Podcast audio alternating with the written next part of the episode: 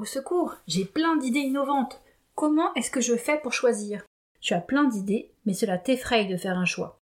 Tu aimerais bien toutes les suivre, mais le temps que tu les mettes en place, tu en as d'autres qui arrivent. Tu commences à mettre en œuvre l'une de tes idées, mais les résultats ne sont pas au rendez-vous tout de suite. Alors tu passes à une autre. Faire des choix t'inquiète. Tu as peur de laisser passer une bonne idée, mais d'un autre côté, tu vas peut-être faire des investissements qui ne te rapporteront rien. Comment savoir quelles sont les meilleures idées pour ton business Eh bien, c'est ce dont nous allons parler dans l'épisode d'aujourd'hui. Bienvenue dans Innovation Tonic, le podcast qui donne du peps à ton activité. Tu es patron d'une TPE ou d'une PME et tu ne sais pas comment t'y prendre pour te lancer dans l'innovation? Tu es au bon endroit. Ici, on parle d'innovation pour les petites structures comme la tienne, pour développer et sécuriser l'activité de ton entreprise. Je m'appelle Marie-Laure Jourdain et je suis experte en innovation. J'ai créé le programme Agi Innovation pour aider les chefs d'entreprise à augmenter leur chiffre d'affaires grâce à l'innovation de produits ou de services. Bienvenue et merci d'être là. Comment faire le tri dans ces idées innovantes? Que les idées te viennent toutes seules quand tu es sous la douche ou au cours de tes lectures, ou bien qu'elles soient le résultat d'un process structuré de créativité avec ton équipe, le problème est le même. Tu en as plusieurs et il faut faire un choix. Je te propose un premier processus de tri très rapide qui te permet d'éliminer des idées qui te paraissaient géniales mais qui finalement ne pourront pas fonctionner sans avoir besoin de rentrer dans le détail du projet. Premièrement, est-ce que ce projet est en accord avec mon objectif?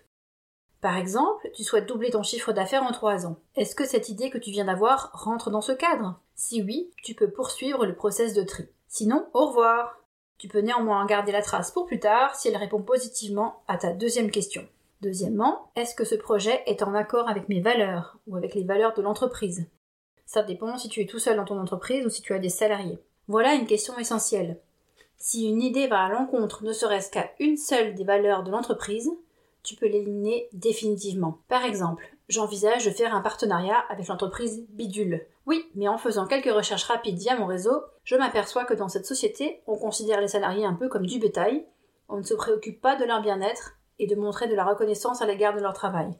Or cela va à l'encontre de l'engagement en matière de RSE dans ma propre entreprise. Je laisse donc tomber cette idée. Voici déjà un premier processus de tri. Cela ne permet pas de savoir si ton idée va fonctionner, mais de t'assurer que le futur projet sera aligné avec tes objectifs et avec tes valeurs. Pour aller un peu plus loin dans la réflexion, je te suggère d'établir une matrice de sélection des idées que tu peux appliquer seul ou en équipe après un processus créatif. Voici 5 exemples de questions que tu peux y intégrer mais n'hésite pas à les adapter ou à l'enrichir avec des questions supplémentaires. Ces questions sont adaptées au cadre d'une innovation de produit ou de service. Pour approfondir les différents types d'innovation, tu peux écouter l'épisode 1 dans lequel je parle des différentes typologies d'innovation. Donc, première question, est-ce que cette idée permet de répondre à un besoin ou à une frustration forte de l'utilisateur? Cela peut être une hypothèse que tu fais. Dans ce cas, il faudra la tester, je parlerai de ce sujet dans un prochain épisode. Ou alors, c'est un retour terrain que tu as déjà par ta connaissance du secteur. Le meilleur moyen pour qu'un produit fonctionne, c'est de répondre à une douleur forte. Deuxième question, est-ce faisable techniquement? Cette question est valable aussi bien pour un produit que pour un service. Est-ce qu'on peut le fabriquer? Est-ce que ce service est possible d'un point de vue pratique? Troisième question, est-ce qu'on sait le faire en interne? Ne pas savoir le faire en interne ne signifie pas qu'il faut éliminer l'idée. Mais il est important de se pencher sur cette question pour évaluer ce que la réalisation de ce projet coûtera. Quatrième question, quelle différenciation significative par rapport à la concurrence?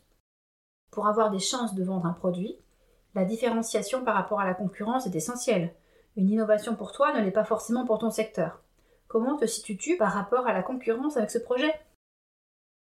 Cinquième question, combien de temps estimes-tu nécessaire pour mettre ce produit ou service sur le marché? En fonction de tes objectifs, cela peut ne pas coïncider. Tu prévois d'augmenter le chiffre d'affaires à horizon de 12 mois, mais il te faudra deux ans pour que le nouveau produit arrive sur le marché. Même s'il faut en général plus de temps que ce que l'on avait prévu, une première fourchette estimative sera une précieuse indication. Nous voici à la fin de cet épisode. En résumé, nous avons vu une première méthode de tri rapide de tes idées. Est-ce que ce projet est en accord avec mon objectif? Est-ce que ce projet est en accord avec mes valeurs, celles de l'entreprise? C'est d'ailleurs des questions que tu devrais te poser chaque fois que quelqu'un te fait une proposition. Ensuite, je te conseille d'établir une matrice de sélection des idées personnalisées à ton activité qui peut inclure notamment les 5 questions suivantes. Est-ce que cette idée permet de répondre à un besoin ou à une frustration forte de l'utilisateur? Est-ce faisable techniquement? Est-ce qu'on sait le faire en interne? Quelle différenciation significative par rapport à la concurrence? Combien de temps estimes-tu nécessaire pour mettre ce produit ou ce service sur le marché? J'espère que cet épisode t'inspirera pour développer en beauté ton activité. Si tu veux en savoir plus sur mon programme d'accompagnement des entreprises, tu peux visiter le site internet agi-intelligence.com. Je te mets le lien dans la description de l'épisode. D'autre part, j'ai le plaisir de t'annoncer que désormais, il y aura un nouvel épisode toutes les semaines. J'ai décidé d'augmenter la fréquence de parution des nouveaux épisodes. En attendant le prochain épisode, n'oublie pas de parler du podcast autour de toi et de mettre 5 étoiles si tu as aimé. Je te dis à la semaine prochaine